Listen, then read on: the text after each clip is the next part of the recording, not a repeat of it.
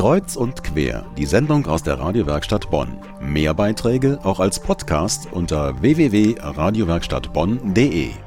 Seit einigen Jahren gibt es in St. Helena auf der Bornheimer Straße keine großen Sonntagsmessen mehr, aber in die Kirche gehen kann man trotzdem noch, denn da wo früher die katholische Gemeinde St. Helena drin war, da gibt es jetzt den Dialograum für christlichen Kult und zeitgenössische Kultur.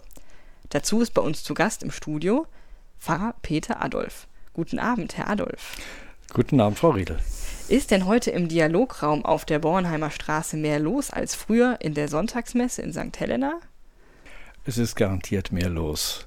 Denn es ist nicht nur Gottesdienst, was dort gefeiert werden kann. Es finden auch sehr verschiedene kulturelle Veranstaltungen statt mit vielerlei Möglichkeiten aus dem Bereich von Theater, Musik, Literatur, und es können auch weiterhin Gottesdienste stattfinden, und zwar in der kleinen Kapelle, die weiterhin erhalten bleibt und die Bestandteil des Dialogprojektes ist.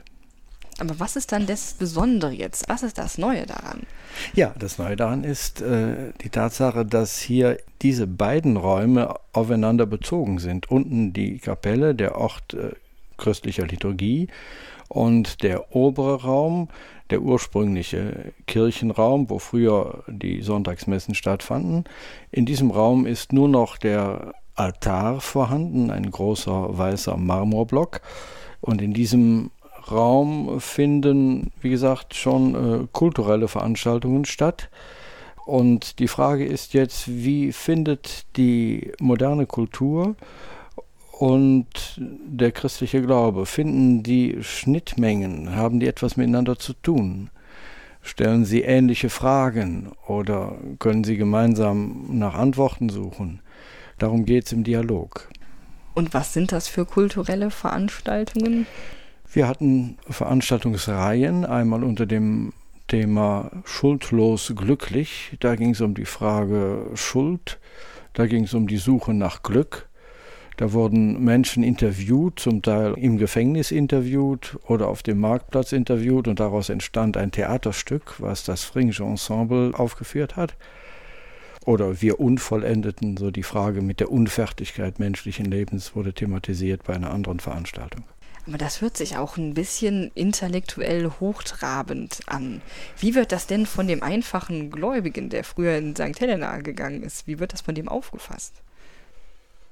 Gut, vielleicht habe ich äh, intellektuell hochtrabende Worte verwendet, aber wenn dort eine Theatergruppe ein Theaterstück spielt, was Originaltöne von äh, Leuten aus dem Gefängnis äh, wiedergibt oder aus Interviews äh, auf dem Marktplatz, dann spürt man schon sehr schnell, dass das sehr lebensnah ist und äh, dass dort menschliche Gegebenheiten zur Sprache kommen, die jeden angehen.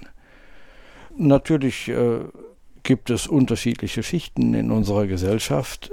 Bei diesem Programm kommt es uns ja nicht darauf an, dass wir den Gemeindemitgliedern noch ein zusätzliches Programm äh, an kultureller äh, Berieselung jetzt äh, präsentieren, sondern wir möchten schon auch Menschen ansprechen, die vielleicht eher in Distanz gegangen sind zum kirchlichen Leben und die aber im Bereich der Kultur doch Suchende bleiben und nach dem spezifisch menschlichen fragen.